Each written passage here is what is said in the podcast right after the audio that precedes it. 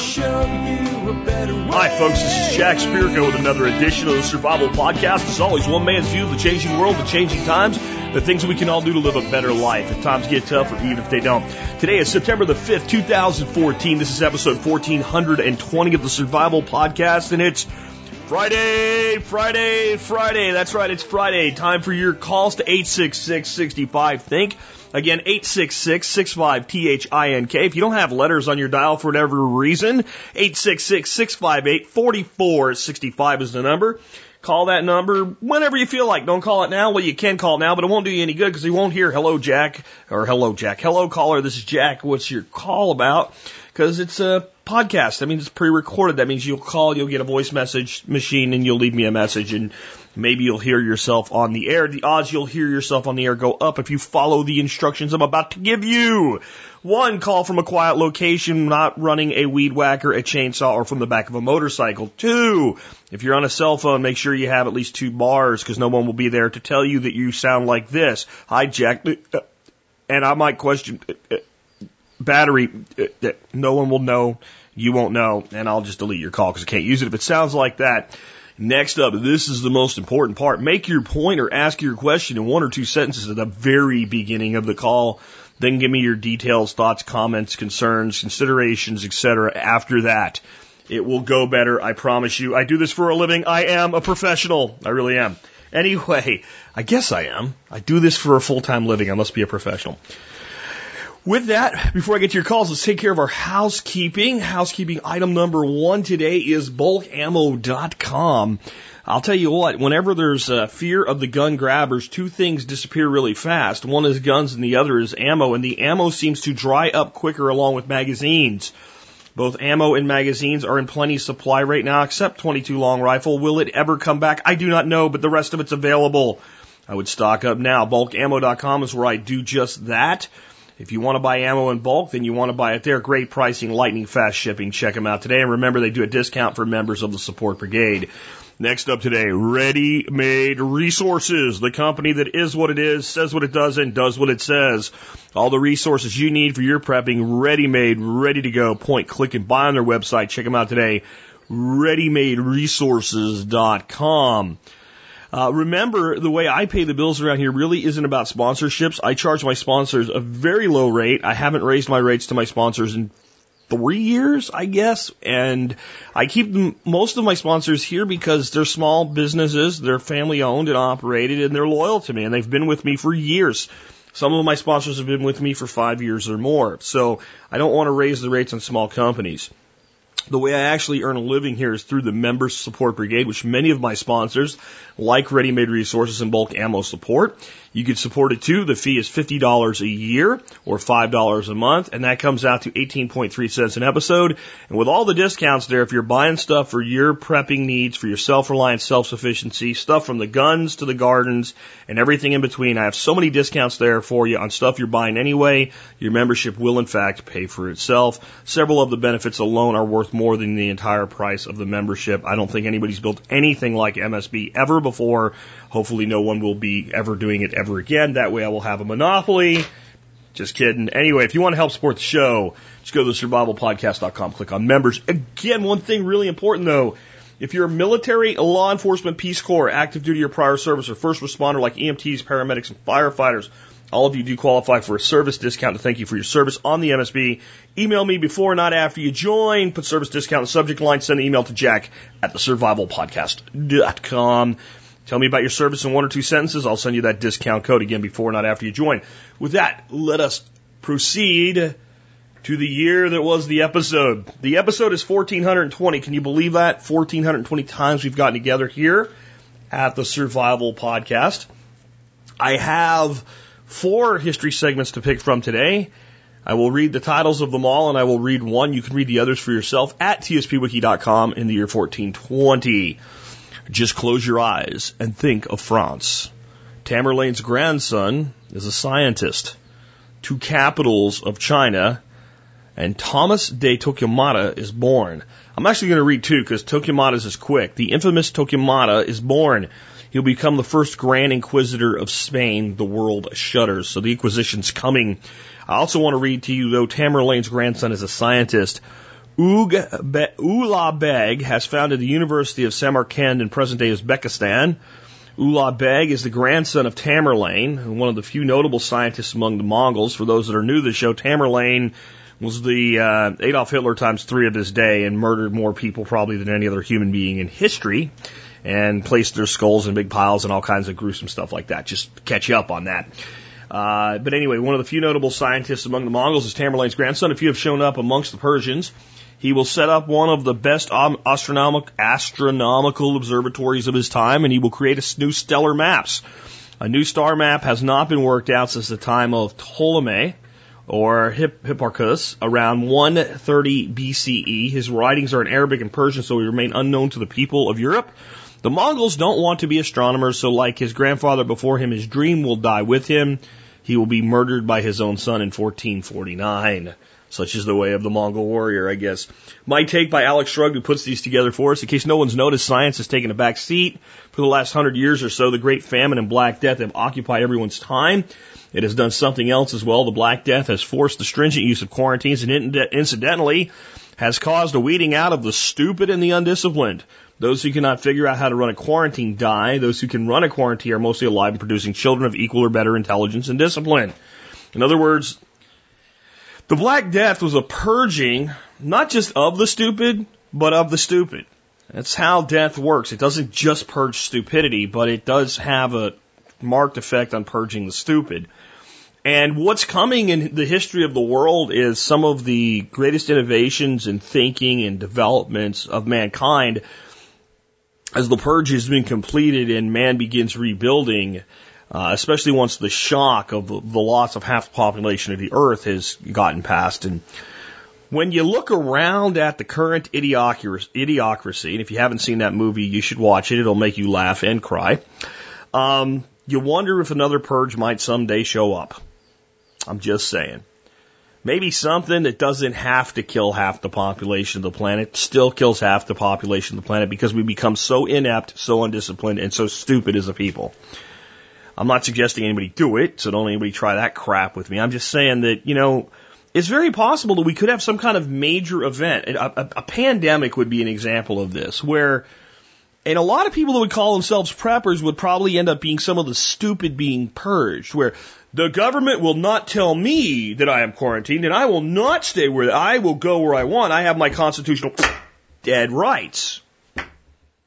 I'm just saying, uh, illnesses, the viruses and bacteria, fungal illnesses of the world have long been one way that human beings' population was kept in check as we race toward a population of 8 billion and there's a lot of stupid stupid among us right now. You wonder, are we in peril in more than one way? I think we are, and I hope we don't see it in our lifetimes, but we just might. And those of you of the the tough badass prepper mentality that say, "Bring it on," just remember, while the purged purged a lot of the stupid, it purged a lot of other good people too. It doesn't work that way. It really doesn't. And uh, when I look back at history and I look at what the Black Death did, and I think about today, it does give me pause. It may give you pause as well. Anyway, with that, let's go ahead and take the first call of the day. Hey, Jack. Jacob here in Michigan, Tractor Doc on Zello. Got a permaculture question for you. What would you say would be the best way to, if you were going to going to be doing a agroforestry style production to produce pine trees for Christmas tree sales in that system. Thank you. Well, first of all, let me say I love this question. I think I'm going to say I love it based on the way I'm going to answer it. The way I heard the question is how do we include an ornamental like a Christmas tree into a permaculture style designed farm? If that is the question, indeed, I love it because it is a value added product. Um, it can be produced in a variety of ways that make it almost a byproduct of production, and yet it's a relatively high margin product productivity, and it's something that can be constantly planted and replanted and, and maintain an edge. So I, I think it's great. Now, if the question is how do I make a permaculture Christmas tree farm, I hate that question because I, I wouldn't. I would if you said how do I make a permaculture apple orchard, I would say I hate that question. Monocropping doesn't work for anything. Uh, but this would work, and it might be a really easy value add to a lot of permaculture systems. And it's something I've never heard before, and that's why I love the question. It, it's actually really a simple answer, though. You're talking about growing things like blue spruce, uh, Douglas fir, and other trees that are commonly grown as Christmas trees. These are conifers, uh, and they are conifers that generally have limbs and branches all the way to the ground. They are relatively pest free and they either grow in acidic soil or they turn soil into acid soil. So that's what they like. They are good at blocking wind. They smell nice and you're going to have to space them appropriately so that they will get the proper form that you're looking for so that they can be sold and marketed as in fact a Christmas tree that somebody would bring into somebody's house. We've all probably had live trees at one point in our time in our life and you know there's usually one spot you kind of point toward the corner unless you have the tree that sits in the middle of a room. Most of us don't have homes, you know, that are designed where you can actually put a tree in the middle of a room.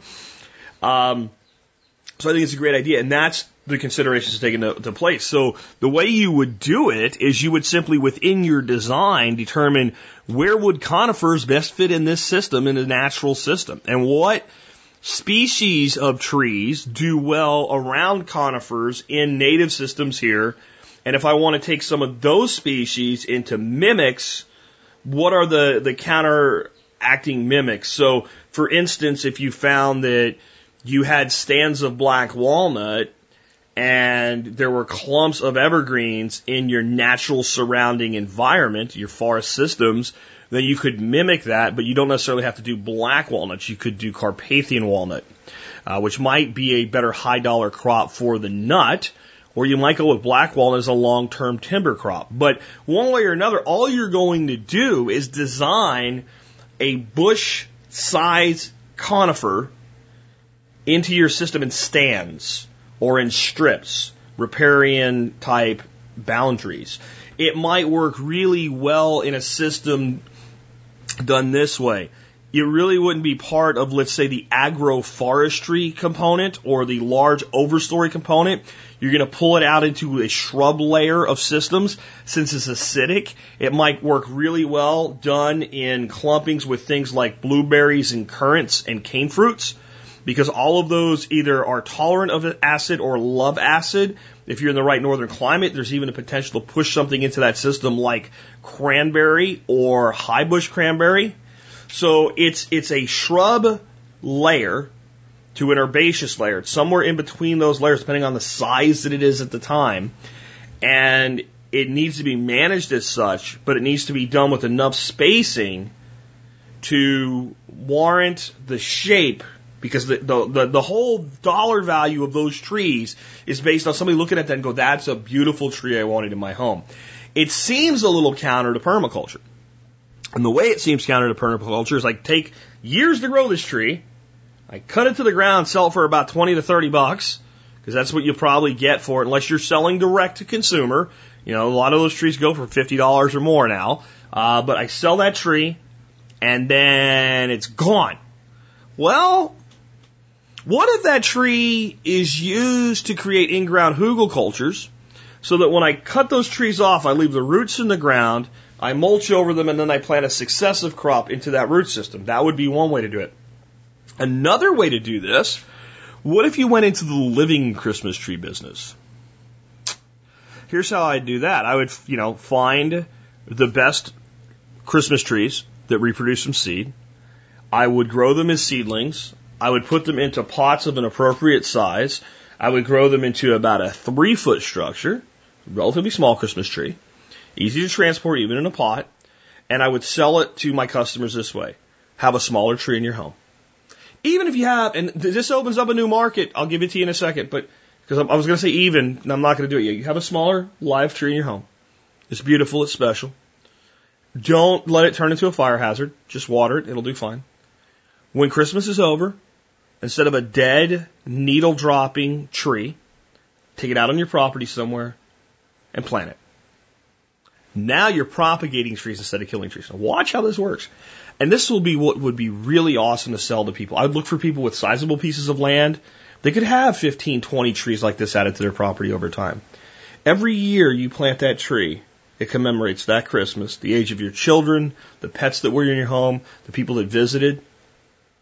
Take a picture of that tree when you plant it. This is my whole marketing plan for you now, right? Take a picture of that tree when you plant it.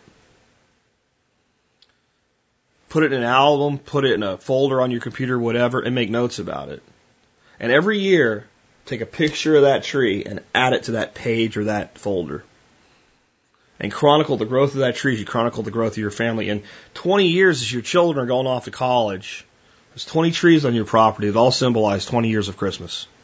And I haven't killed a single tree. I've actually propagated thousands of trees to hundreds of customers. And I could sell that tree for just as much as the one that I've cut and I can grow it faster because I sell it smaller. Now here's your new market. As though I didn't just give you a new market, okay? Here's your new market. Sell it to people that put great big giant plastic trees in their property like me. So, you know what? You still have, you, you want the smell, you know, you want the tradition, you want it all. Get my little three foot tree with a pot that's going to stand about four feet tall. Get my little tree. There's room for it in every home, especially a home that has enough land to plant these trees over the years. And when you're done, plant that tree and do all the other things I just said. Now, while we can do a Christmas cut tree market in a permaculture system and we can make it work, this way actually puts tons and tons of trees into ecosystems where they're not currently at. And those trees serve purposes. Now, if we could find a nut pine species that worked for this, that would be great. But I don't know how, you know, how likely that is. But that's what I would do. I would have a, a, plant propagation series of beds. I would be propagating these trees from seeds. I would be moving them up into a pot and I would be selling them at the smallest, youngest stage that they're highly marketable, whatever that is. If that's a two foot tree, it's a two foot tree. If it's a three foot tree and I got to wait a little longer, that's fine. But I do know this. I'll be able to sell that three foot tree for as much as I can sell a six foot tree that I've killed. And that is better business. That is better permaculture. That is better marketing. And that is a story that all the tree lots in town don't have to tell. But it's just what I would do. What would you do? Let's take another call. Hi, Jack. This is Annie in Kansas. I was calling to find out if you knew how I could determine how why grazing animals would prefer one plot of land over another.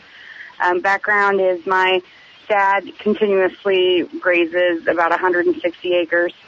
We are going to do a paddock shift starting this spring, and this three-week drought we've had up here in Kansas has uh, really hit our lands hard but they seem to be preferring a 10 acre plot more than the rest of the 150 acres. I was just wondering how I could go about determining why they would like to hang out in that plot um, versus roaming the entire area. Any insights into that would be great. Thank you. Bye. Okay, so you got 100-ish acres, you got a bunch of cows all hanging out on about 10 of it. Why? Okay, you got a big house, a bunch of different rooms in it. One room, you have a couch. Actually, have two couches in that room. One couch is pointing at a TV set with cartoons on it. The other couch is pointing at a blank wall. Everything else in the house is pretty much equal. There's couches in every room in the house. You put uh, 20 kids, about six years old, in that house. When you come in that house, where are all them kids going to be? with one or two rare exceptions, on top of each other on that couch facing the television set because what they want is there. Why are your cows occupying that particular part of your pasture? Because what they want is there. My instinct is it's two things, food and temperature. I can't tell you that for sure, but especially dealing with droughts, the more drought resistant areas on your property are going to have the most palatable forage for your cattle. The most drought resistant areas on your pasture are probably also going to have the most climate moderation against heat, evaporation, and wind. And therefore, they'll probably be the coolest area. So it's probably the area with the most palatable uh, fodder at this time, along with cooler temperature. And if it's two degrees, they'll take two degrees. And that's probably why. This is why you have to get into a paddock shift model. They will destroy that area. They will they will browse it and browse it and browse it till there is nothing they want there. Uh, they will over uh, deal. They will put you know too much litter and too much manure in one place, and they will ruin that spot. They've got to go into a shift model, or what you're going to end up with is that area going from being the thing they prefer the most to the thing they prefer the least, and they'll move on to the next best area, and they'll destroy that, and then they'll move on to the next best area, and then they'll destroy that. And you can have your cattle at a density half of what the experts say that you're supposed to have, and guess what? They'll destroy the whole damn thing at half density. You can have double density, what the experts say, for the totality of the land in a proper paddock shift model, and your land will get better and better and better. The bad news is they could be on that 10 acres because they've done screwed up the rest of it. It could be not be exactly what I say. It could be a different version of what I said. They've actually, you know, they're degrading, they've degraded the land for so long over such a period of time that that's what's left. So they could be there because naturally that's where the best of the best is, or they could be there because that's what's left of the best they can find. The good news is you can reverse this by just putting it into a paddock shift model. It, the land will begin to return to its vitality just with a good holistic management program. I'd really recommend you look at some of the work of Allan Savory with this. Um, I'm not a huge fan of single uh, application, so it's just a cattle ranch with nothing, no kind of a leader follower system put into it, no polycultures, whatever, but it'll work. But you got to get them in a paddock shift model. But the, the answer I, I don't know why it's this way, but the answer is that area has better quality environment or forage than the rest of the property. That's why they're there. There's there's no other reason for them to be there. It's either cooler there, the stuff tastes better there, or they can find what they want to eat there. And then the question is, how did it get that way? Is it natural? If you find that if you're in a bowl right? If you're in a bowl, then you've probably got with solar aspect part of that bowl. I'm talking like a bowl shaped 10 acre bowl. Part of that bowl shape almost inevitably will spend a lot of the day shaded as the solar aspect changes. One, one place another can shift to and get a little just landform shade. If it's really, really flat, maybe not, but some of that. Usually there'll be some higher growth down there that'll provide some shade. Since it's a bowl, moisture will settle there to be less drought prone. If it's a bowl, that's why they're there. I wouldn't be surprised if it is. If it's not, then there's some other reason, but one way or another, they've browsed the shit out of everything. And that's where what they can find that they like still is. And I'll bet you, I'll bet you money, if you got yourself a couple thermometers and picked a place they spend almost no time at all and the spot they spend the most and took temperature readings 20 times a day, the average temperature is lower where they're spending their time. I can almost guarantee you that. Let's take another one. Hello, Jack. This is Michael from Ontario, Canada. I have an expert council question for Steven Harris regarding fuel storage in 15 gallon containers that used to contain iodine. The details. Uh, I recently purchased a number of 15 gallon plastic uh, containers uh, as outlined by Steven uh, on his uh, interview. Uh, unfortunately, they used to contain um, pre and post milking teat dip, which was consists of 0.25 percent of iodine and 2% of glycerin. There is residue inside of the container. Uh, I am able to wash them out as best as I can, but there is discoloration of the plastic. I'm wondering uh, on the usability of these containers for storing fuel, for both unleaded fuel and also for diesel. Uh, and perhaps to make the question a little bit more universal, perhaps Steven can talk about some of the things that we really want to avoid uh, having containers, uh, having been stored in the containers prior to storing gasoline in them for long-term storage. Furthermore, uh, uh, being in Canada, I'm having a lot of difficulties getting the PRI stabilizer, which Steven recommends. Um, I was wondering if you could comment just on the um, availability, uh, or sorry, the usability of, say, something like commercial, like Sta-Bil, uh, for this application. Thank you very much, Jack and Steven, and uh, keep up the good work. Michael in Ontario, thank you for calling in. This is Steve Harris with the expert panel, here to answer your question. The answer is wash them out, Michael. No residue anywhere inside is the rule to follow. And the iodine for washing the teats of cows is not a problem. Most of the 15 gallon containers you're going to run across are going to have fruit syrups in them for like drinking fountains or car wash soaps car washes get their soaps in 15 gallon containers. Any, any of those will work fine. Just wash them out. If you can't get every, any, everything out with a regular garden hose sprayer, use a power washer and get it out. 95% of you will just use the garden hose and it'll work fine. Then turn the drum over upside down with the bungs out of it and let it dry out completely before you put fuel into it. Remember, these containers come in food grade blue, and in a translucent white color. Both are the same high density polyethylene HDPE plastic and both are great for storing gasoline or diesel. If you have one that had fruit syrups in it, uh, for like drinking fountains, and you clean it out really good, then that one can be used for storing drinking water. Don't store water in the ones that have had car wash soaps in them or iodine solutions for cleaning cow teats. But I'll make an exception to that.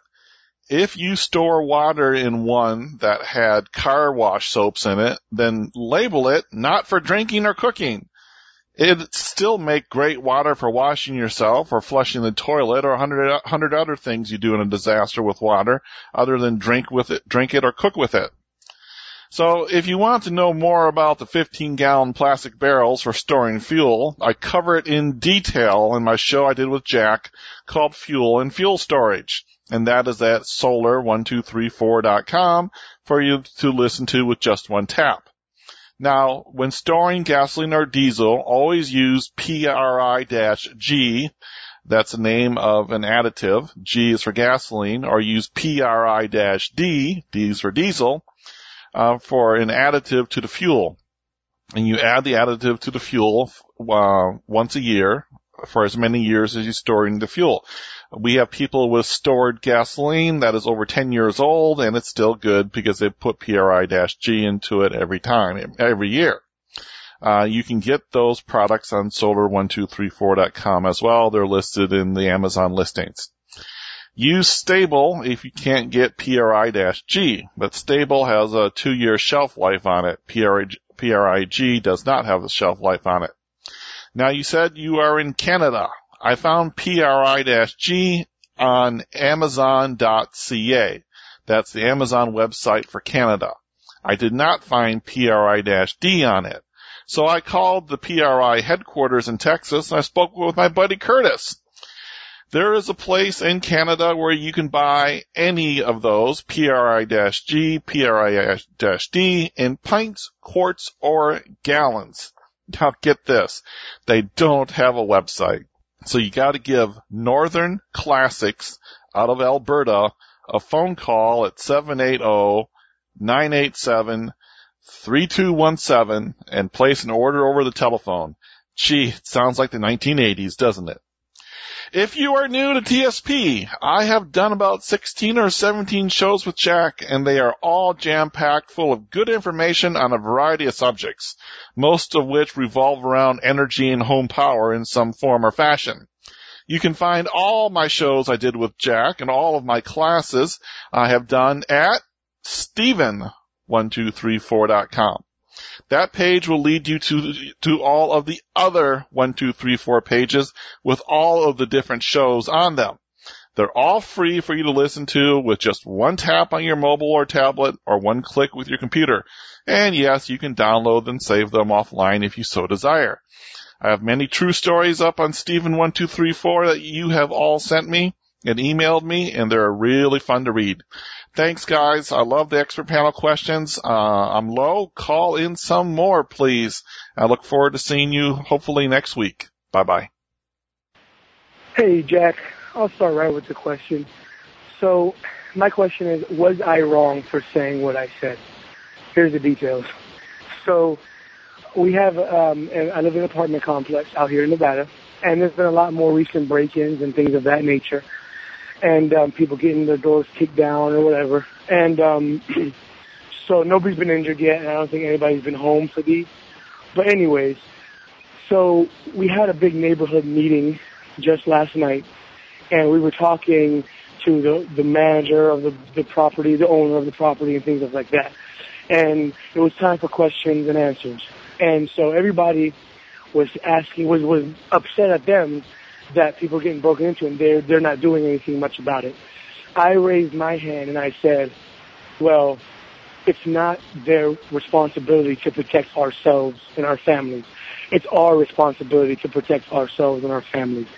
And it's our responsibility to build a community and to to do these things and not right when you get out of your car, if somebody says hi to you, you just turn your head and keep going right to your complex. That's not community.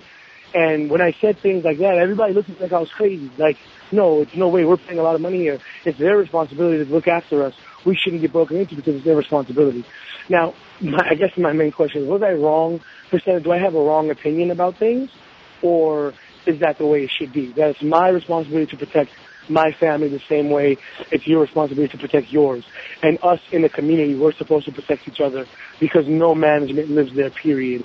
When they leave the, when they leave the building, when they go to their homes, they don't care what happens to us. That's why we have to.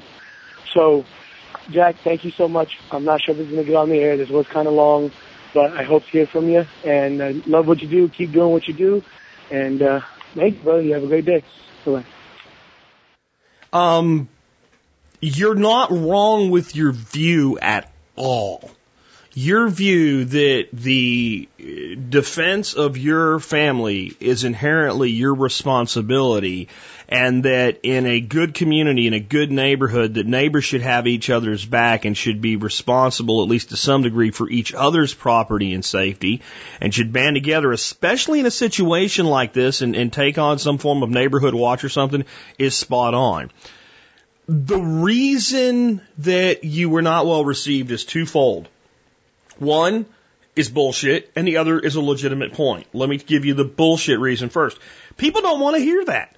People don't want to hear, you're responsible for you. That is one of the worst things in the mind of the average American moron that you can tell them. You're responsible for yourself.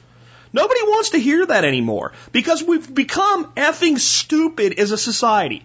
The, the, the average intelligence of the average human being in this country, I'm convinced, is in a downward trajectory at a time with information exchange when it should be going astronomically through the roof up. There has never been a time you can learn as much, as fast, as easily, for free as right now, and yet I don't think there's been a time that the average American is more incompetent, stupid, lazy, useless, and fat and dumb than right now. It is ridiculous that these two things have occurred at the same time in history. I have some ideas about why, but that's not what this call is about. That's why. Like, they don't want to hear that shit. You're responsible. And they don't, they, you know what? Here's what people want to even hear less.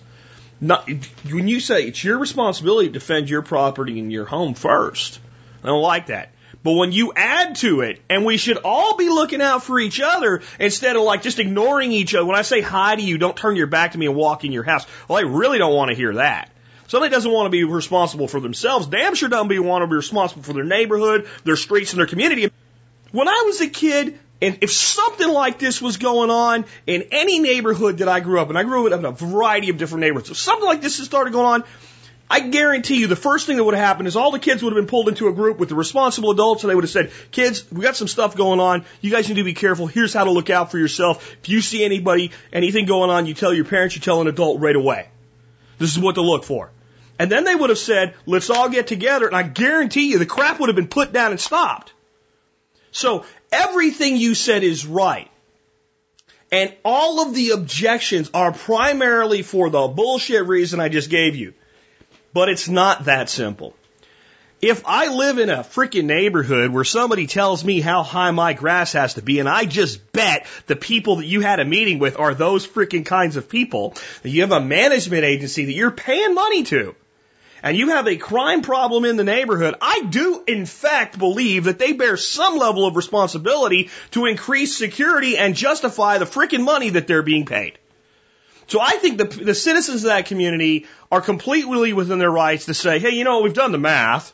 And maybe if you sent a few less blue haired old ladies around the neighborhood and stop paying them to come out and bitch about how tall our grass is or something like that, you could put a security guard in the neighborhood for uh, a couple hundred dollars a day, two shifts, day and night, and uh, that we think that that makes sense. But you know what? That won't do jack diddly shit if the neighbors don't start acting like neighbors and don't start doing some level of policing of their community as well. In other words, if you did get that security person provided, then the neighbors should be out walking around paying attention and talking to him and saying, Hey, I saw this or that. The community has to look after itself. It sounds like you live with a bunch of assholes who want like round the clock surveillance of their neighborhood, and they'll be the first ones to complain about when it happens, how they don't feel like they have privacy anymore. Now they feel like they live in a police zone. But that's why no one wants to hear you're responsible for yourself. Well, here's what I'm here to tell you for. You are responsible for yourself, and nobody is more responsible for the safety of your home and your family and your community than you are. Good call. Sorry if I went off a little bit there, but I get sick of it. I am sick of living in a nation full of assholes who want to talk about USA number one, but don't want to act like a citizen of USA number one. They want to act like a citizen of USA number 50. And that's exactly what we're getting. Our standing is falling in the world not because our politicians are crooked and corrupt. Our politicians have always been crooked and corrupt, all the way back to the very damn founding of this country. They might not have been as bad, but they were pretty bad. This country was the greatest country in the world at one time because the people freaking believed it and acted like it. Today, USA number one is like going out and rooting for your favorite football team or baseball team. That's the mentality that people have. And it won't change until we change. And I know you're going to say, Jack, but I don't think that way. Look around you. Walk down the street, look to your left and right, and tell me that eight, nine out of ten people don't think exactly that way.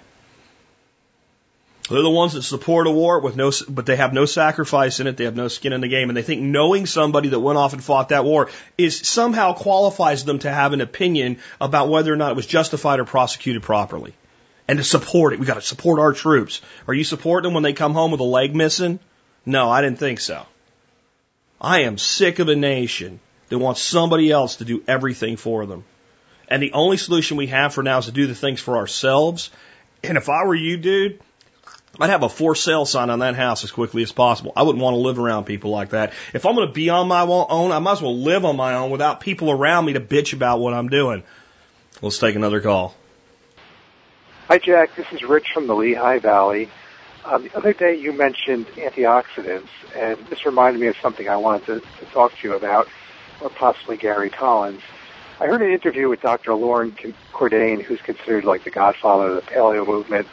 I've heard him discuss this with Robb Wolf and other uh, people on different uh, paleo type podcasts. And he said taking additional antioxidant supplements, vitamin E and vitamin B, are actually bad for you and that the current thinking is that we should not do this because we need to have these stresses um, on our cellular metabolism. So I'm just wondering if you or Gary could add anything about that. Thanks a lot. Bye bye. Well, um, this is definitely one for Gary. This is right up Gary's uh, aisle, and I know he has a lot of respect for both uh, uh, Robb Wolf and uh, Dr. Cordain. So I've kicked it over him, and he has a great answer for you. Hi, this is Gary Collins, the creator of the Primal Power Method, and I wanted to answer Rich's question about antioxidants.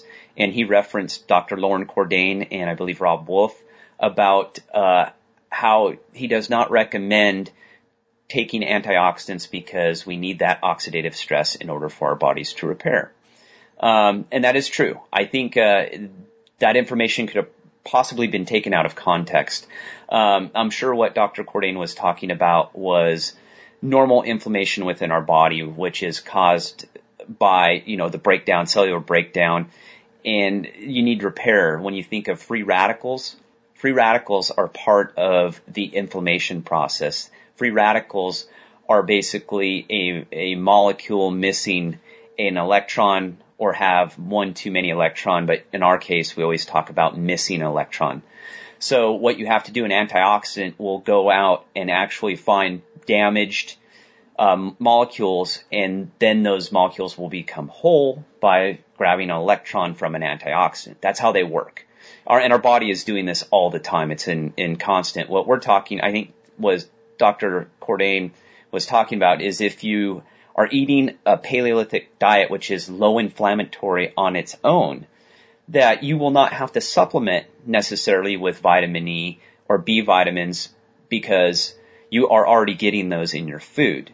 The problem is 95 plus percent of Americans, maybe, you know, 99% aren't eating a proper diet. Um, so they are going to lack in the proper amount of antioxidants, again, found in primarily in fruits and vegetables. Um, so what you do is you will supplement. And I'm a person who believes in supplementation done right, not just wholeheartedly taking anything that you find at Costco or whatever, just grabbing off the shelf because it says antioxidant. Uh, vitamin E is one of uh, eight uh, fat soluble vitamins that is high in antioxidants. Um, some of the more common are A, D, and K. Uh, so, and B vitamins as well, and that's used primarily through the repair of endothelium uh, cells, which is the cell lining in your digestive tract and primarily in your blood vessels, arteries. So you need B, uh, B, B6 and B12 primarily to help in this repair process. So I think uh, proper supplementation, the way to find out is through a blood test usually, and they can determine if you're lacking in certain vitamins. Thus, you would need to supplement with those in order to get the proper amount of antioxidants to fight chronic inflammation. But if you never change your diet, it's, you're fighting yourself. So that's why I always preach 80% diet, 75, 80% diet, and then the other percentage is exercise and movement. Uh, it's a balance and then anti-stress. And so I hope that answers your question. Didn't get too confusing. Uh, uh, probably one of the simplest ways to understand, uh, especially on the vitamin E side, is if you're eating foods that, you know, such as olive oil, cooked spinach, uh, avocados, nuts, fish, shellfish, um, you'll be getting the proper amount of vitamin E, so you wouldn't have to worry about it. Um, those are just some foods. Many foods contain vitamin E. But again, I hope that answers your question and clarifies uh, the antioxidant question. Hey Jack, this is Donovan in the Pacific Northwest. I have a question about cold smoking meats. I'd like to smoke about 12 rings of sausage at a time, um, but um, even the, the smaller end commercial smokers are pretty darn expensive. So I'm just wondering if you have any ideas. I'm not very handy as far as woodworking goes, but I'll probably end up making something if I have to. It won't be pretty. Um, I had an idea about maybe uh, prefabricated sheds, metal or wood, but I'm also concerned of maybe the chemical treatments on those things. I don't know. Uh, curious as to your thoughts on that, if, if that would be a problem. Um, also, I'd like to eventually make this into a little business and start selling the sausage to some local restaurants and maybe farmers markets. I'm wondering if you have any uh, experience or thoughts on what kind of hurdles I should expect as far as selling meat that way, um, and how how the government and regulations and uh, if there's any any real real problems I, I need to uh, investigate or, or worry about um, as far as that goes. All right, Jack, I look forward to hearing your input and uh, appreciate all you do. Thanks. Um, you don't have to be real handy to do something with this, and I have a couple different suggestions for you to check out today. Um, let me start out with how we would build cold smokers when I was a kid, and how I mean, just about every other guy on within our neighborhood had one in the backyard. They would either be built out of brick or cinder block, or they would be built out of an old refrigerator. And I'm going to really talk to you about refrigerators here in a moment. An old refrigerator, old freezer, something like that. And what you would do is build basically a firebox, and that firebox would almost inevitably be built out of either cinder block or brick, even if you're using a refrigerator, and there'd be a hole in the ground, and you try to use the slope of the ground and have the refrigerator be a bit higher than your box, and you'd build your fire and produce your smoke in your box and you do play around with some venting in the prevailing wind so that when that box produced smoke, it went up a pipe or two and just a couple pieces of like plumbing pipe or something like that. Usually aluminum was what was usually used. And that would pass and go up and go in, enter the bottom of the refrigerator. You just yank the compressor out of it. And then you had all these perfect already provided racks that come with a refrigerator because back in the day, all the refrigerators, of course, didn't have the glass trays like we had have today. They had uh, metal ventilation trays. So you just had metal grill type trays in there and you put all your stuff on it and we smoked everything from deer meat jerky to trout to sausage, you name it, we smoked stuff in it. And so that's the, the number one way that I've seen them built, and I've built one like that myself. Helped my dad actually build one when I was a kid. And we didn't build ours out of a refrigerator, we built ours out of cinder blocks. We did that because we came upon some cinder blocks for next to nothing. And, you know, in most rural areas, you can either find some old cinder blocks or some bricks, and usually the person would make a decision to build their smokehouse out of either cinder block or brick based on what they could find and scavenge for free to next to nothing or cheap. So one guy had brick, the other guy had cinder block. Why'd you use cinder block? Oh, there's a guy down the road had a bunch of them he was giving away, or uh, there were a bunch of bricks laying around here, so I used them. And they'd look around and try to find some kind of a grate to to to put your meat on, so that the you could have the meat suspended and have airflow in between them. And generally speaking, your your smokehouse dimensions would be based on the size of the grates that you were able to find. So why'd you make the smokehouse that big? Well, the grates are that big and I found the grates and then I found the bricks. So I built it to fit and I made it as big as I could with the stuff that I had. And usually either bolts or pieces of rebar would be put into the mortar between the bricks to make little standoffs that you could set the grates on. And why did you use bolts or rebar? Because I had it laying around. So that was, that was the philosophy of cold smoke houses in rural Pennsylvania. And it was either, again, brick, uh, cinder block, or an old refrigerator. And I really like the old refrigerator because it saves you a lot of time. And I saw a lot of old guys put them together and they always worked really well. On that note, there's a guy named Larry Hall, and you guys may know him also as the guy that created the grain uh, rain gutter grow system, where he grows in buckets with rain gutters to do the irrigation, a little basket uh, like for hydroponics uh, or aquaponics put in the bottom of the bucket, and that sits in there and is a float valve. He's a really cool guy. He does a lot of smoking. He has an old freezer that he found and converted into a smoker. And I'm going to put the video in today's show notes so you can see the whole thing, but it basically works this way. What he did first, he's got a big double door one. He said he got it for five dollars from a junkyard. And he said they don't let you do that anymore. I guess it's something to do with the government, of course.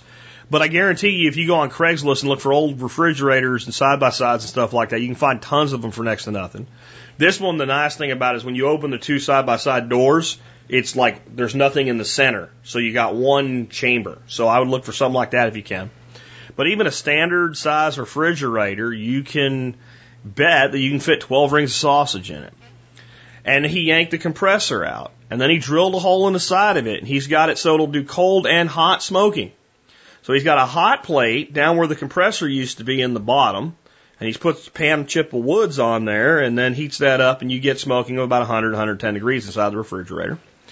And uh, you know, drill a hole in the top, put a pipe through it for a chimney. That's as easy as it gets. And then he drilled another hole through it, ran a gas line in there. And again, you don't have to be handy to do this. This is not hard stuff. You can go to Home Depot or Lowe's and just, you don't even have to explain, don't ever explain to anybody Home Depot or Lowe's. Usually, I'll say usually, some of them are pretty smart guys, but most of the time, if they have that blank hundred mile stare, don't try to explain them what the project is. Just say, I need to make a, a, a piece of copper tubing or metal tubing or whatever this big go through a hole and I need to seal both ends of it. Where's the grommets for that? And they'll, they'll be able to help you with that usually and uh, you know you, you plumb that in basically, and he's got a burner from a turkey fryer. So you can get cheap burners for turkey fryers, and that sits there with a little stand, and he's got a little pan and fill it with wet wood chips and set it on there, and that's for doing a, a hot smoke. I know you asked about cold smoke. Here's the thing: if you cold smoke sausage, it really needs to be cooked at the end. So you cold smoke it, deep smoke it, and then you bring it up to temperature so that it's safe unless you're doing old world style meat curing. And then that's a different thing. And then you can cold smoke that that way. He also has another thing that I think is one of the coolest things I have ever seen in my life that he's added to this refrigerator. And now he doesn't use the, the, the pan underneath where the compressor was anymore for cold smoking. He uses this new thing. It's called the Smoke Daddy Cold Smoker. And it uses a little air compressor, not even an air compressor, a little air pump, like, like an aquarium pump probably. And that's the only electric part of it. And it looks like a small diver's tank. And all he did was drill a hole in the back of this, this double door freezer and then attach it. And then you take the top off of it and you fill it with wood chips and you light it from the bottom with a blowtorch, like a little propane hand torch, a little plumber's torch. And once it gets going, you plug in the air compre- or the air pump and it just blows smoke constantly. It looks, I want one now.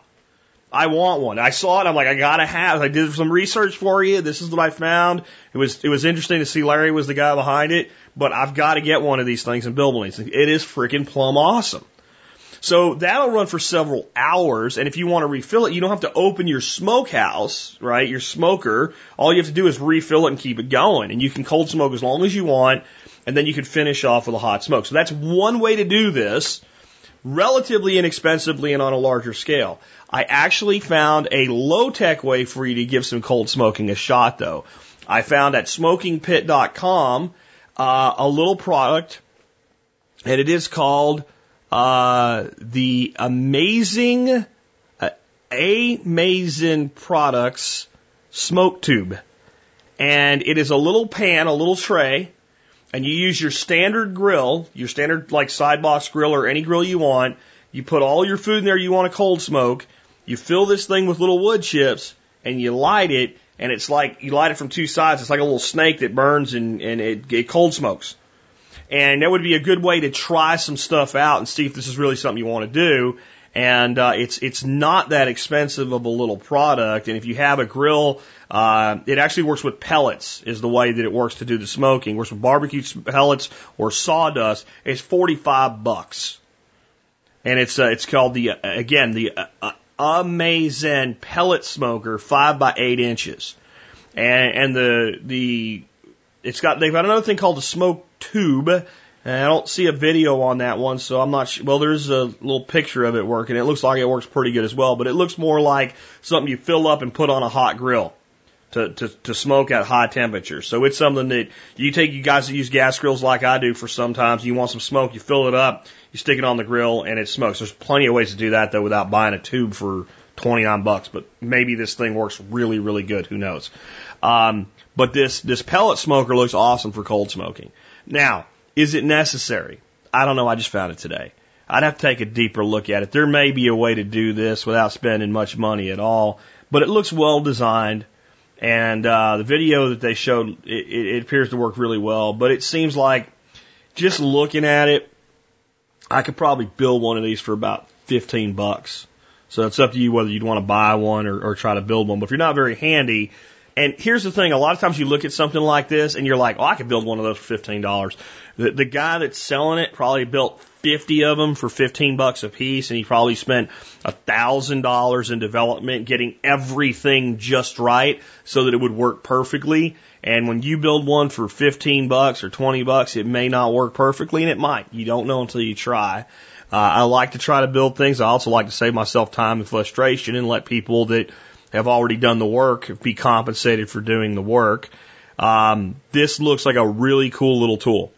And it looks, I don't see any reason this couldn't be used on anything from a gas grill to a big sidebox smoker to a, a Weber, uh, Weber kettle grill. Uh, it, it, you don't have to light the grill to use it, just to be clear. It's a box with three baffles and you fill it with either pellets or sawdust. You light them with a torch and you set it as far away as possible from your food and close the lid and leave a vent. That's it. So those are the two avenues I'm going to send you on. One to cost you 50 bucks and you be in business the day you get it. The other one will require you to scavenge some things and stuff like that. Now, government regulations about smoked and cured meats, and I don't know. I just, I'm going to have to tell you, you're going to have to do some research. Try to find somebody in your area doing it. Ask them what they have to do to comply and do some local research because I imagine that's going to change a lot based on exactly where you are. Um, but it is something you do have to be careful with. When you start doing cold smoking, You know, if you have a, a if you're doing fish, for instance, that has some sort of, uh, of, a, of a bacteria in it, uh, or a pathogen of some kind, and it, it needs to be killed with heat, and you don't smoke hot enough to kill it, it's still there. And the fish might taste good and all, but you could have a problem, and that's very true of freshwater fish. Um, so, you know, same with if you're making sausage from pork, and if the pork's carrying any kind of pathogen, and it hasn't been cured in a way that, that you know, I mean, you you got to get into a little bit more knowledge there. But just the cold smoking procedure is really not that hard. Let's take another one. Hey, Jack, Kevin from Texas. Just uh, commenting on what you said about uh, laws being passed now to give you liberty and freedom. You know, uh, I think it goes back to what you said earlier in the show where you said we're a, we are a country of morons. I mean, complete and utter idiots. Because it all started with, you know, the corner store, hey, they sold canned goods all the time, homemade canned goods, constantly. Even when I was growing up in the 70s. And you know, all of a sudden they all start going away. Why? Because somebody said, oh, these could be not good. They could actually be carrying a disease or blah, blah, blah. And for our good, they took them away and mechanized everything and industrialized everything because it's better for us. And then now they have to go back and pass a law that says, oh, wait, well, some people can. If you have this little bit of amount, you know, again, hey, it all started with the fact that we were stupid to start with. You know, we pasteurized milk. Why? because heck, getting milk out of a out of a cow's tit is bad unless it's been run through a machine and freaking ultra pasteurized and fried and stripped of everything that's good and wholesome in it. You know, only because some idiot can't clean off the tits off of a cow to keep freaking poop out of the daggum uh, pot that they're freaking milking into. You know, again, it just it all goes back to we are a country of idiots the kids not having the freedom to go down to the park, give me a break, man. My kids, yeah, it's a good thing we don't have anything like that in, in at least in our area of Texas, because we live in a rural area, so we don't have quite as many idiots around. Because our kids, and they run all through our our area. They're on their four wheelers and golf carts all day long, constantly. And uh, everybody else's kids are too. They ride their horses up and down the streets. Nobody does anything. Every once in a while, you'll have a blue hair from the backside who'll call out something, but it just it's because we want to infringe on everybody else's rights, and that's how they get things passed. They infringe on everybody else's rights, therefore infringing on your rights. Gotta love it. Thanks again, Jack. Bye. Well, I agree, and I'm not going to go off on a tangent or anything here, or go into any of the individual things that you, that was really covered by the caller. I played it mainly to let him vent. I know I get to vent all the time, and once in a while it feels good not just to vent, but to know other people heard you vent and, and to feel heard. So that was the biggest reason I played it.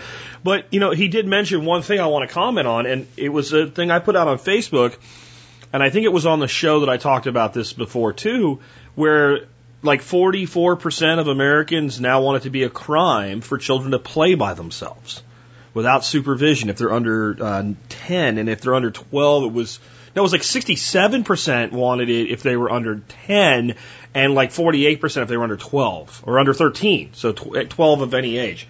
And it's just stupid. But I want you to understand this is not a government problem, this is an us problem. The reason all these regulations exist is the average American's an idiot and they want to be protected from everything. And they want everybody else protected from everything, even if the people they want protected don't want to be protected. They want to protect you from yourself from harming yourself, even if you're like, dude, I understand the risk. I don't care. No, no, no. We have to protect you from yourself.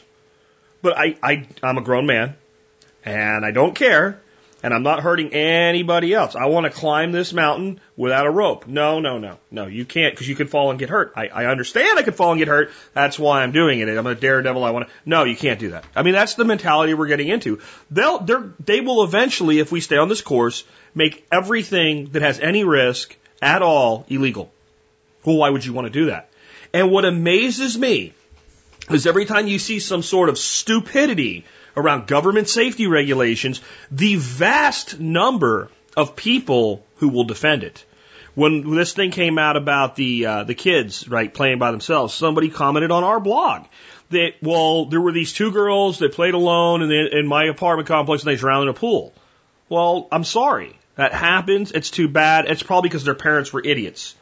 And if your parent, if you're a parent and you're letting a child who doesn't have enough discipline not to drown themselves in another child, not in a creek or a ditch or fast moving water, but a pool at an apartment complex where they live, and and you've let that child off by themselves, it's, it's quite possible that if the parent had been there, the three of them would be dead. I, I hate to sound that blunt, but it's probably complete incompetence all around. But but the reality is we can't be safe all the time. It's just stupid. It's just dumb to think that, well, if we pass enough laws, everybody will safe and no one will ever get hurt. We are not designed as a, as a species to exist in a perpetual state of complete and total safety. Now, I, I do think there's a place for not being dumb. You know, when I see parents that are completely oblivious to the fact that their two year old is running around near a parking lot, I want to grab them and choke them. And I'll, you know, and you know what? This is why we need all these laws, because no one will say a damn thing anymore. They'll see that and go, we should call the police. Hey, buddy, your kid's about to get hit by a car, moron. Oh, oh, oh. Get your kid out of the street, you idiot. You know what? If the average person would do that, we wouldn't need any laws. The average person wants, this is what goes back to the earlier caller, they want no responsibility, but yet they want to be involved in everything. They don't want you to do anything that could be dangerous in any way, but they don't want any responsibility to see to any kind of safety or responsibility for themselves. They want someone else to do it. When I was a kid, I'm telling you, I know I'm going back to what I said a little bit earlier, but seriously, this kind of stuff just didn't happen. Not just the safety police crap. I mean, the, the people that the laws are actually directed at. See, the laws get in the way of the average person. The laws are created for this to protect the stupid. That's and to protect us from the stupid. Well, when the stupid were routinely called out for being stupid, and stupid didn't get you a reality TV show. Stupid got you ostracized. It got you unemployed and it got you eh, to be the person that nobody wanted to be around. When stupid was that, stupid wasn't cool. Okay, so you didn't behave stupidly, and even if you were stupid, you did your very best. You operated at the edge of your capability as a stupid human being. And when you fell off that edge, somebody said, Hey, you're being stupid. And you knew you were stupid because you've been told enough times that you, you, you maybe you didn't wise up because if you could wise up, you wouldn't be stupid, right? Because there's, there's two types of people. There's the stupid and there's those that are behaving stupidly. And most stupid people really aren't stupid. They behave stupidly. So when the people behave stupidly, get called stupid, get called out, get pointed out, and people say, hey, you got to be accountable here, man. Get your kid out of the street before he gets run over. Most people are like, like, there was some reason they were being stupid that way. And then, like, oh, shit, yeah, you're right. Okay. And then there's the truly stupid, which is a smaller percentage. And those are the ones the laws are really directed at. They get in the way of everybody else. But that's because we won't be responsible anymore. Government didn't do this. We did this. Because we started going, oh, well, we need a law in the name of a child that died. Every time a kid dies of anything anymore, it's Jessica's law, Tommy's law, Bobby's law. I mean, it is ridiculous. Every time anything kills anybody, we got to make a law against it and name it after the person that died anymore. I don't mean any disrespect to anybody or anything, but your kid eating a hamburger and getting E. coli doesn't warrant a law in your kid's name. It means something bad happened. So should we, if somebody's walking down the street, gets struck by lightning, and his name is Tommy, should we call it Tommy's Law and make it illegal for lightning to strike people anymore?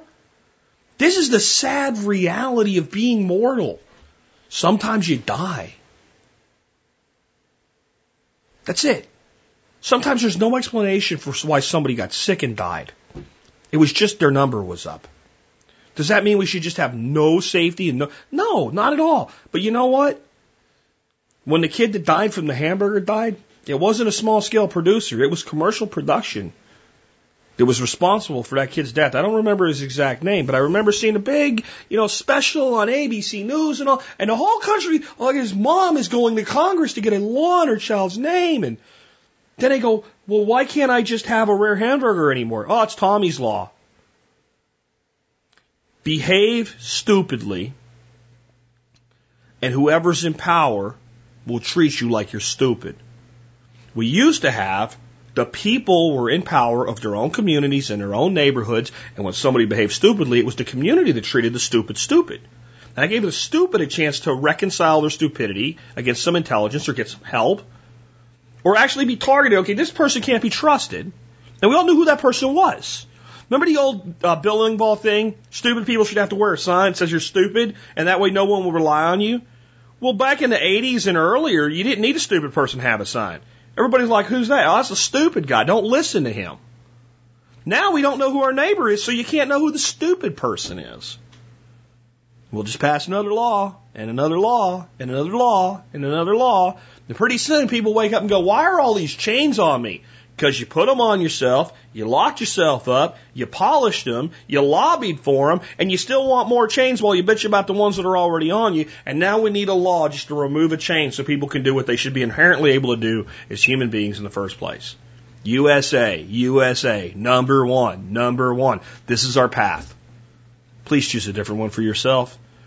The large number of stupid people around you are heading for the cliff. On some levels, there's no way to stop them. Get out of the way. Let them run off it. Maybe sooner or later we'll be able to put things back together the right way. I don't know. Let's take another call. Actually, real quick before we go on, um, Les sent me um, uh, an email. And I haven't covered this article yet, but it just fits in with this. It's called The Basic Laws of Human Stupidity. And it's by a guy that I, I just realized now who wrote this. Michael R. Eades is doc, one of the two doctors, Eades, who wrote the protein power plant. And uh, this is on SOTT.net, signsofthetimes.net, S-O-T-T.net, and I'll put a link. But it basically goes over that there's an entire study now done on how stupid people are and how stupid people are inherently damaging to society and how profoundly stupid people really are. The book is called The Basic Laws of Human Stupidity and it's written by Carlo M. Cipolla. I don't think I can read the book. I think it'll just make me more depressed. Uh, but you might want to check out the article. Again, it's called The Basic Laws of Human Stupidity. Uh, I'll have a link for you in today's show notes. Hi, Jack. This is Andrew from West Michigan calling. I was calling to comment on your thoughts on what's happening in Ferguson. I couldn't agree more. I think people were waiting for this event to happen on the other side, very similar to the Bundy Ranch. It wasn't that this guy's rights were abused or that this kid was shot. It was an excuse to go down and raise a muck. Uh, people are just sick and tired of being sick and tired. And I think you'd be absolutely right that, you know, the police had no right to point guns at people that are just protesting. And that if they would have just stepped back and said, you know, the violent ones, we're going to haul you out, or everybody else enjoy your day. And that the police do need to police each other.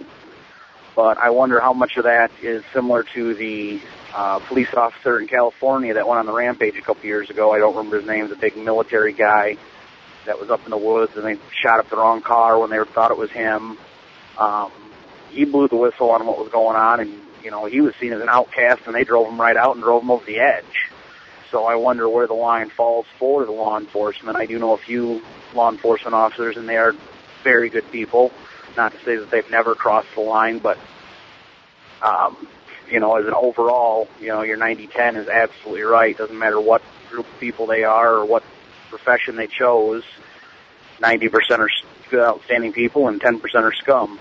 So keep up the good work. Love your thoughts on these political events, even though it riles you up and you don't like making the judgments on them before the facts are in. But having your insight is uh, pretty unique and pretty cool. So keep up the good work. Thanks. Bye. There's really two things going on there, and, and one is the stuff in Ferguson, and I think I've said enough on that, except I will reiterate that I completely agree that there are all types of factions and camps right now out there that want a violent confrontation. And it's a very dangerous time for America when people like that uh, are uh, assembling in large numbers and looking for an excuse. And and the reality is that the the majority of the violence on the side of the citizens in Ferguson, Missouri, has nothing to do with that man being killed, whether it was justified or not. It has to do with here's a here's a time where we might be able to get away with it. And there are there are definitely people on both sides of this uh, country that want a race war. And there's people that want a war with the government, and there's people that want a war with the, the, the illegal aliens, and there's you can think of a divide. There's people that want a war between it, and What happens in a country like this is a lot like what happens when you get too close to a microphone on a large audio system where you get that horrible feedback loop. And many people are now beginning to feel that their voice is not heard, that all they're getting is squelched out in that feedback loop. And at that point, people get violent. And that's why we're in a dangerous situation right now. On the law enforcement thing, though, I, obviously the guy that they ended up having a gunfight with, that, that SWAT guy, was not all there together in the head. You have to have something desperately wrong with you to do what he eventually did, even though he was pushed in that direction. It does seem like, at least on some levels, he was trying to do the right thing as, as a whistleblower, so to speak. And that's really the first time I heard of something like that. Now I'm starting to see more and more stories of law enforcement officers intervening or filing reports about bad officers and and those officers facing blowback, uh, being threatened with firings or being fired, being suspended, being ostracized. And I'll tell you what, I think it's a very good thing because at least it's happening. If you're a law enforcement officer, don't let it scare you. Remember why you signed up for the job in the first place to protect and serve. Protect and serve the citizens, not your department, not the bad cops. I'm not going to yell at you today. I'm sincere. Protect and serve or get the hell out of the business. One or the other. You either value the citizens of your community that you're supposed to be there protecting and defending or you do not. And I'll tell you one thing I know about law enforcement officers. I know it from the ones I know. And it's sad that it happens. You guys don't trust anybody. You don't. Now you might trust some people you know, but overall you don't trust anybody anymore. My my brother-in-law is always going, well, somebody could steal this, somebody could steal that, somebody could steal something. like every day somebody's going to steal something here. And I'm like, you know what? I can't sit around my whole life worried about somebody's going to steal this or somebody's going to steal that. We have basic security in place, and that's it. And and all he sees is the potential for people to kill, shoot, stab, steal, do drugs, whatever because you become jaded by it. And I don't have a I don't have a solution for that one. I understand why that happens. But what you need to understand through those jaded eyes, guys, is that most of us aren't those people. In fact, you only exist because most of us aren't those people. If most of us were those people, you wouldn't have a job. We wouldn't want you. You understand that? We wouldn't need you. Let me flip the tables for you then. You guys take that attitude. And then when we see some cop beating a 50 year old woman in the face on the side of the highway, you say, oh, there's only a few bad cops. Well, guys, guess what? Percentage wise, there's probably more of you abusing your power than there are citizens breaking laws that actually harm other citizens. If you take all the victimless crimes off the table and say, how many, what percentage of citizens in society harm other citizens in a criminal activity? So some guy snorting coke up his nose doesn't count. He's not hurting me. I really don't give a shit. If he steals a TV to pay for his coke, arrest him for that. You take all those off the table, and there's probably more cops either committing abuse or knowing about abuse and not doing anything about it than there are people committing crimes that actually harm other citizens. Police your own first. And if you aren't willing to police your own, please find another line of work. Because in the end, you will hate your job and you will hate yourself if you continue to do a job like this. And you are a good guy, but yet you're going to let fear prevent you from correcting what's wrong.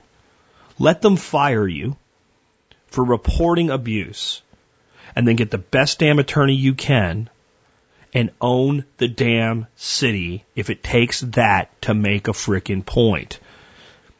The thin blue line that you guys are so proud of should stand together. But it should stand on the side of the citizens, not the state.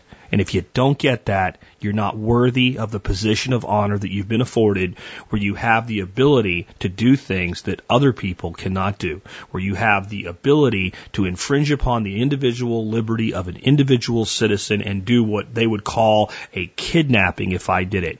You are in an extreme position of trust when you are given that job, and if you're not willing to either do it right or to call the people out who do it wrong, you are not worthy of that position. Let's take another call. Jack, what's shaking, brother? This is Matt with uh, Coleman Family Farms. Question for you. Could you give me your thoughts on a 15-year mortgage compared to a 30-year? Uh, a little background. I'm in the process of closing on a 75-acre cattle farm in Virginia, and uh, one obvious benefit of the 15-year compared to the 30 is uh, paid it off in half the amount of time and saving a ton of money on the interest of it. A downside of the 15 is it's about 600 bucks a month more than the 30.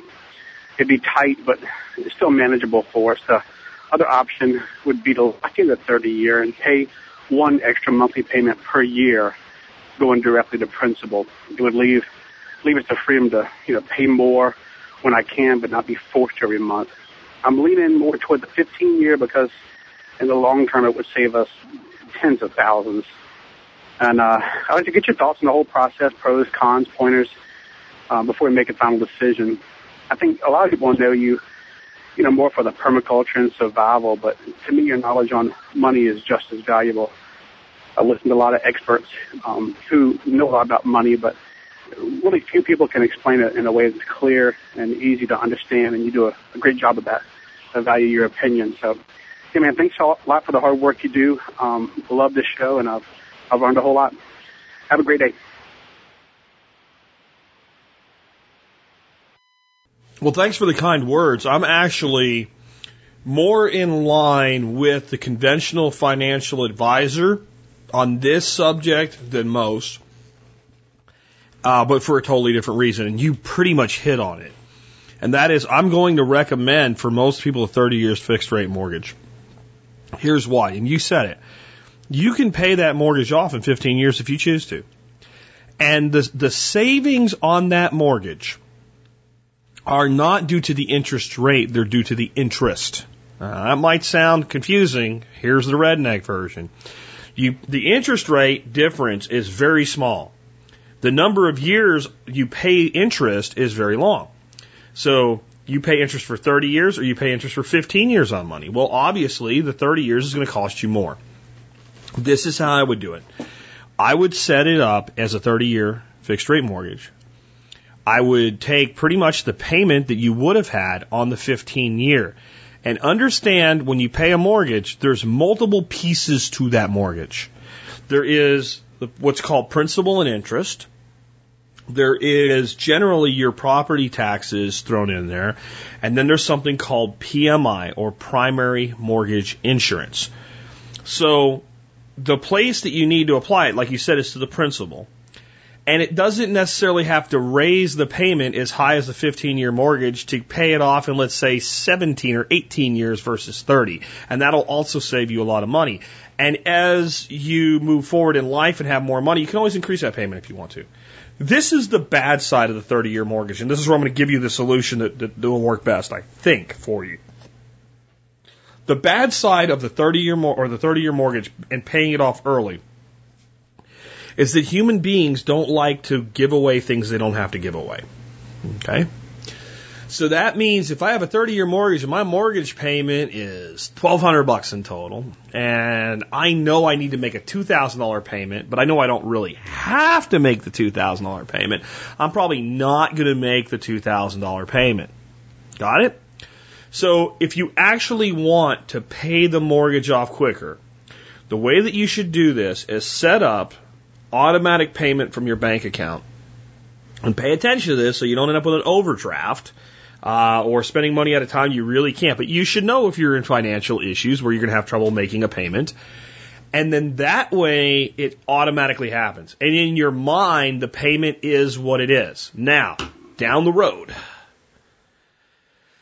you lose a job. You go into your savings, your unemployment, whatever. First thing you do, Very first thing you would do in that situation. Contact the bank. I no longer want to do this by automatic payment of this amount. I want to pay nothing more than the minimal payment on this. And then you just do that yourself. If you have a 15 year mortgage and that happens and you contact the mortgage company and say, Hey, I'd like to change this to a 30 year mortgage, please. They're going to say, um, no. So it's about the only reason you would do the 15 year mortgage in reality, the only reason you would do it in reality, there's two. I'll give you the other one. This is a little more complex to say, but the, the biggest reason you would do it is you do not have the personal discipline. You do not have the personal discipline to pay the higher payment unless somebody makes you. And whenever you sacrifice liberty, it always ends up biting you in the ass at some point.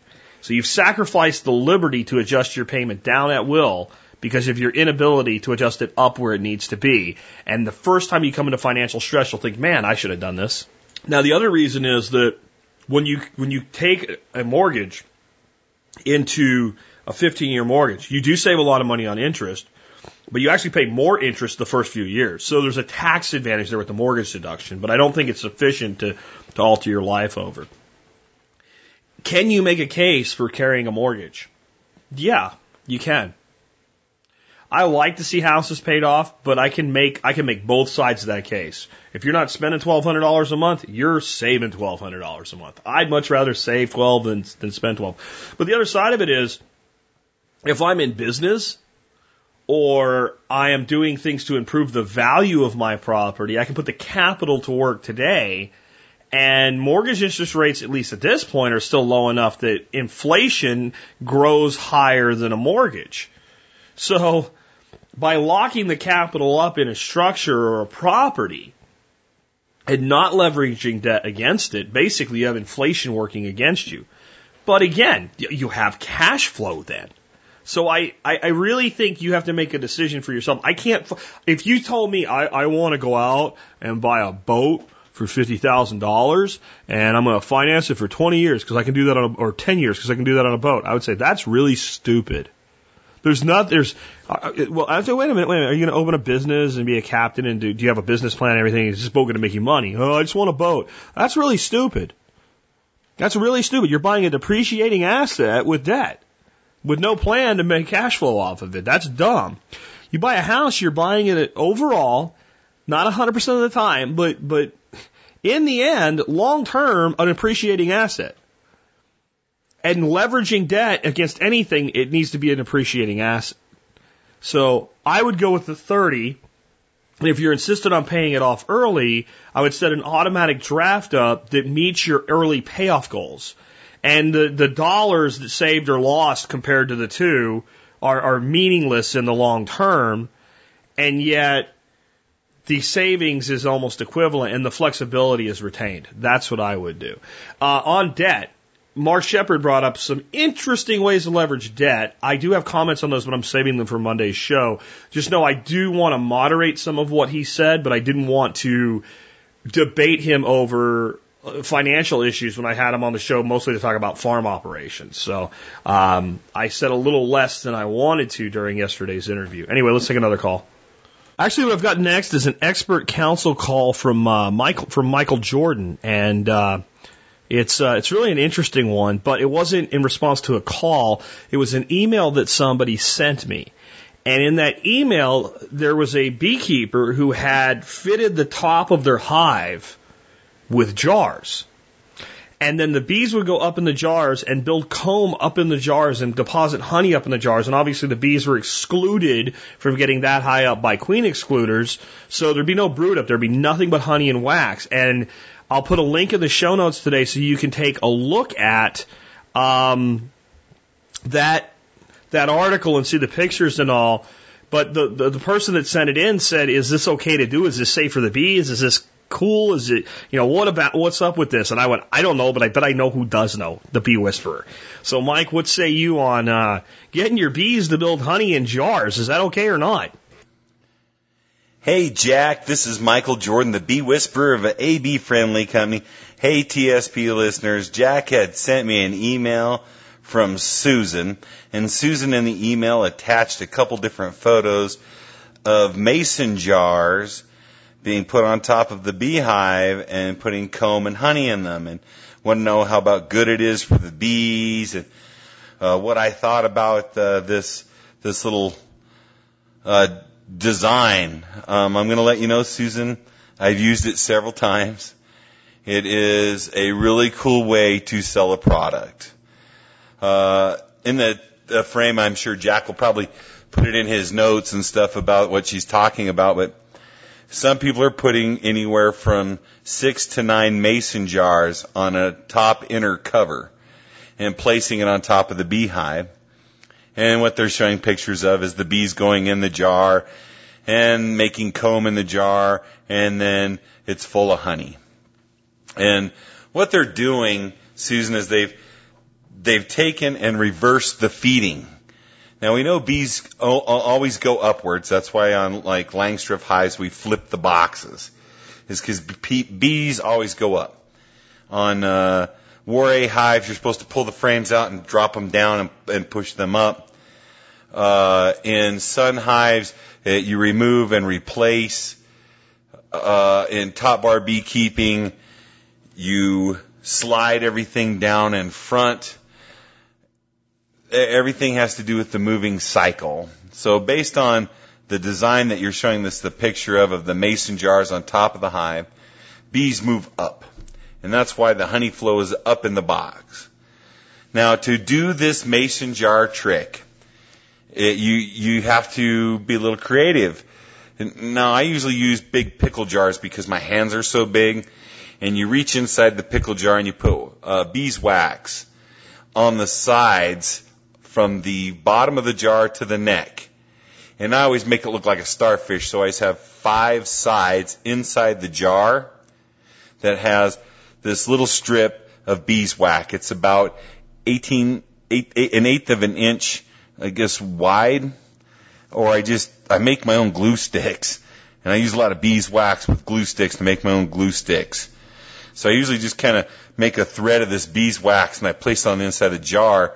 So when you look at the top of the jar, or the, uh, it'd be the bottom of the jar, it pushes down and it looks like a starfish.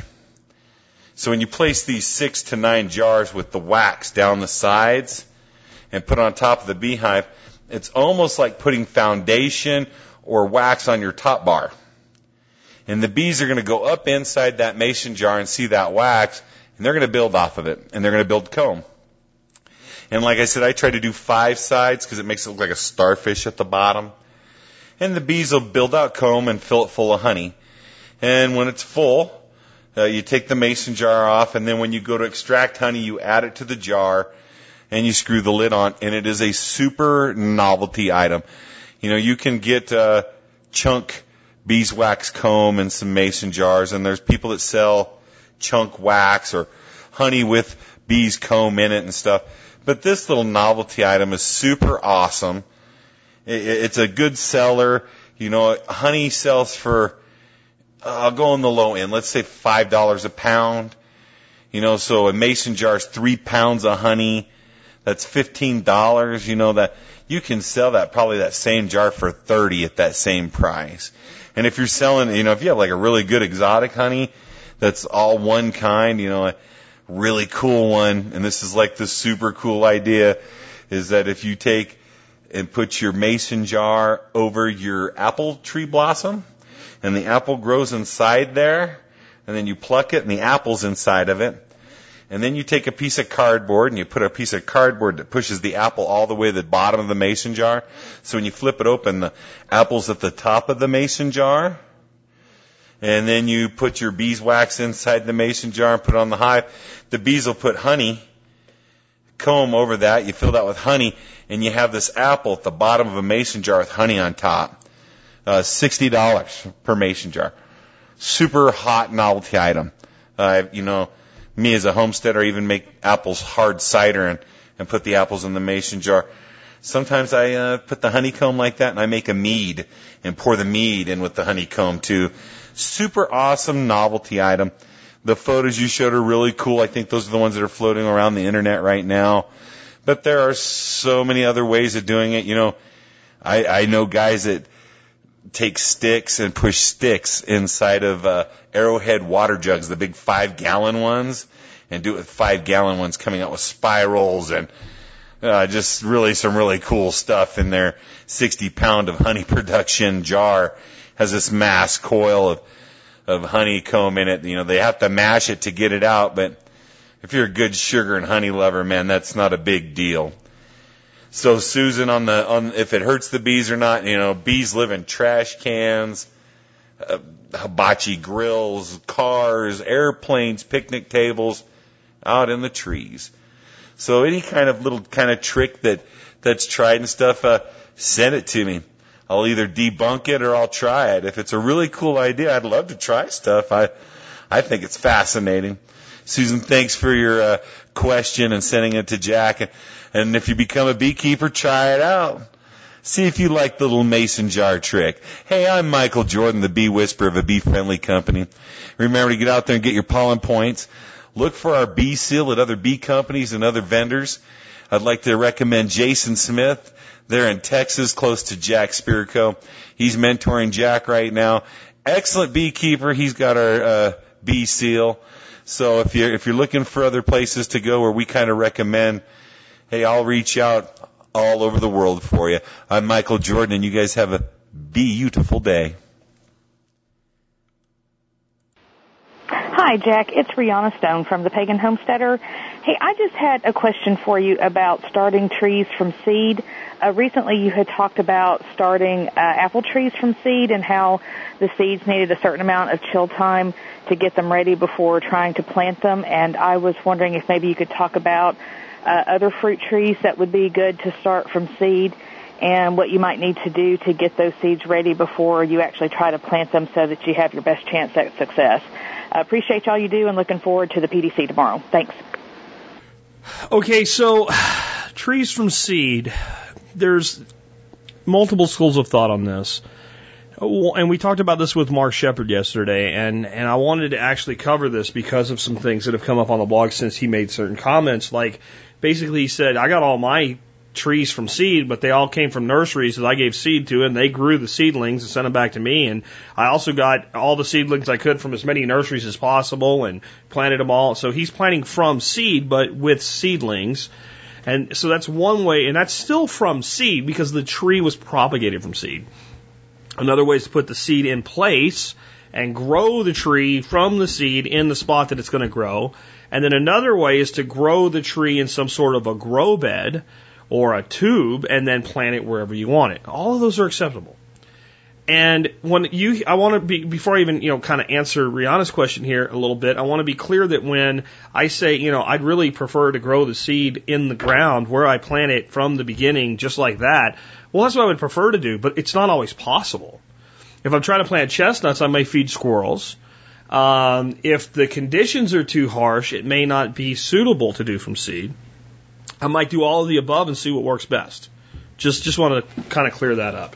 And I don't think what Mark was saying yesterday was don't plant trees in place from seed, especially if you're planting 20 acres or 2 acres. I think what he was saying is if you're trying to establish a 100 acre farm, outsource the labor. Let the nursery that does it for a living do it and plant small trees in place where you want them and overplant and keep your cost down by planting seedlings versus large expensive trees. All right, so there you go on that. On propagating trees from seed, I don't have a huge amount of experience on this. I can give you a couple that are pretty easy to do. Peaches and anything like a peach are actually pretty easy to do and usually produce a pretty good fruit. And uh, the procedure for doing that as follows simply dry your pits out. Uh, so take your peach pitch, nectarine pitch, uh, all any any of these fruits like this. You can dry your seed, and then you need to crack that seed. Now, in nature, it breaks down in the ground and eventually sprouts out of there, but a lot less sprout than you can get the sprout if you'll crack it. The easiest way to crack a, a peach or a nectarine seed, um, and this works for uh, apricots as well. You put the seed in the vise so that the edges are being squeezed by the vise and turn it very, very slowly. You want to just crack it. And that's why it really helps to dry them first because you don't want to, what'll come out will look like an almond almost. You don't want to break that. So you get all of as many of those out as you want. And then it's actually a good idea to soak them in water for about six hours. Once that's done, get a mason jar and fill it with moist, not wet, but moist potting soil and put them in there and put the lid on it and set that in the refrigerator. And be careful that you don't put that, like in some refrigerators, you put it way in the back, it can freeze. So you want it someplace that's not going to freeze. And uh, usually in about two-ish to three-ish months, you'll start seeing them sprout, and they'll like all sprout almost at the same time. So you got to think about when do you, when are you going to be ready to deal with the seed because once it sprouts, you've only got so long before it's it's going to grow very slowly in a cold dark jar, but it will grow. Okay? So you kind of want to think about because you can you can dry them out and leave them dried out for a long time. They'll be just fine. Nick Ferguson said a good way to do that is put them in a bag, put a scoop of rice in there with them, and they'll be nice and dry.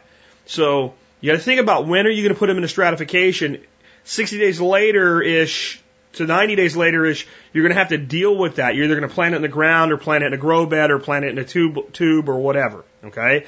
So you got to think about that. With apples, I found it's 30 to 60 days and they're ready to go.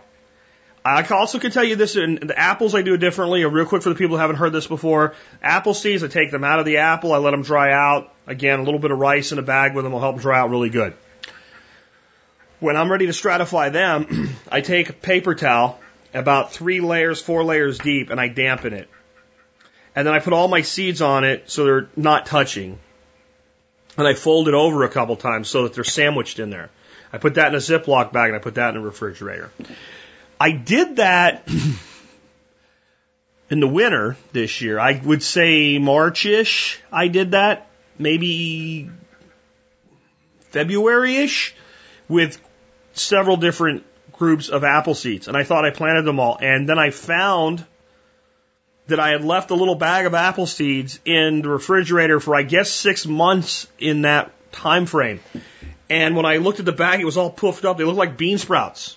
They'd grown a lot, and a lot of, the, of them had broken roots and gotten tangled together and whatnot. But I took them out and I planted the ones that looked like they were somewhat okay. That was a long time to be in stratification, a long time to be sprouted, and most of them grew. So they're just little flower pots because I don't really know that I'm going to do anything with them. I just wanted to see like would they would they still grow, and they did. So there's it's not like you have to have it to the day perfectly. Obviously, if it had been an extra week or two, it would have been no big deal here. But you have to think about the timeline. Pear seeds will do the same thing apples will do. My experience and talking to people is that pears generally do not produce a good pear from seed. You're going to want to graft. My experience in talking to people that have actually done it is most apple seeds will produce a decent apple sooner or later. It was like Mark said yesterday, plant a bunch of them, and if, you, if you know if it takes you too long to put flowers on, you got to go. I don't have time to wait on you. Um, so I think you can do a lot with that. Uh, plums and cherries I've never done, I don't have experience with, but I can tell you this, Nick Ferguson is working on our next course from PermaEthos right now, and it's a whole series of plant propagation courses.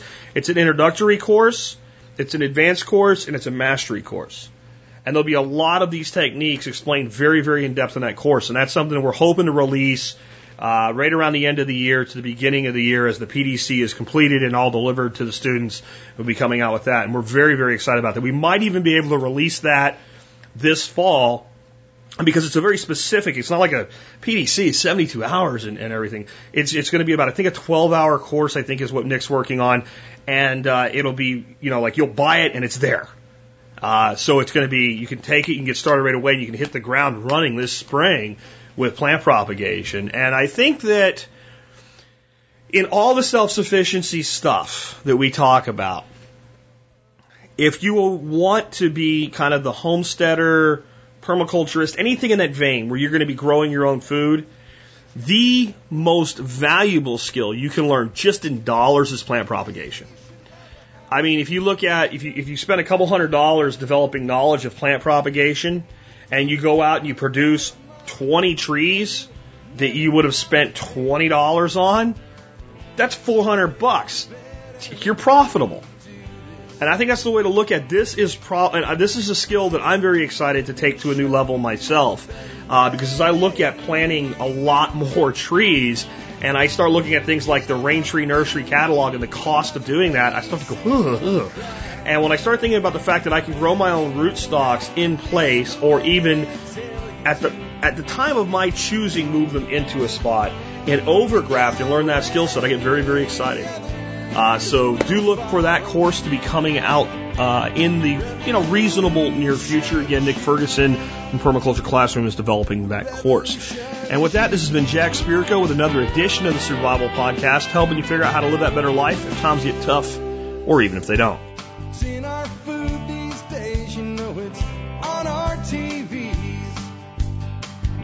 Sometimes we forget we are what we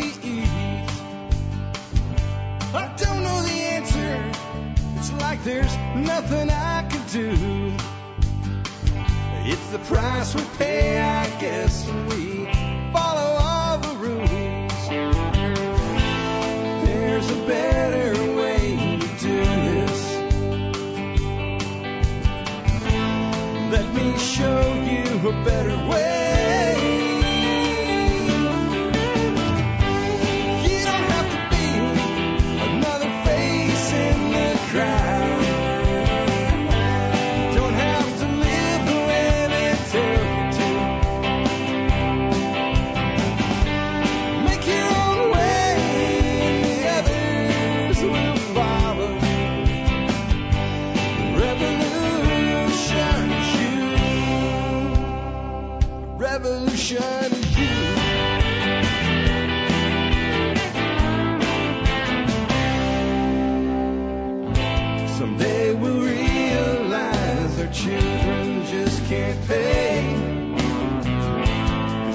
Nobody up there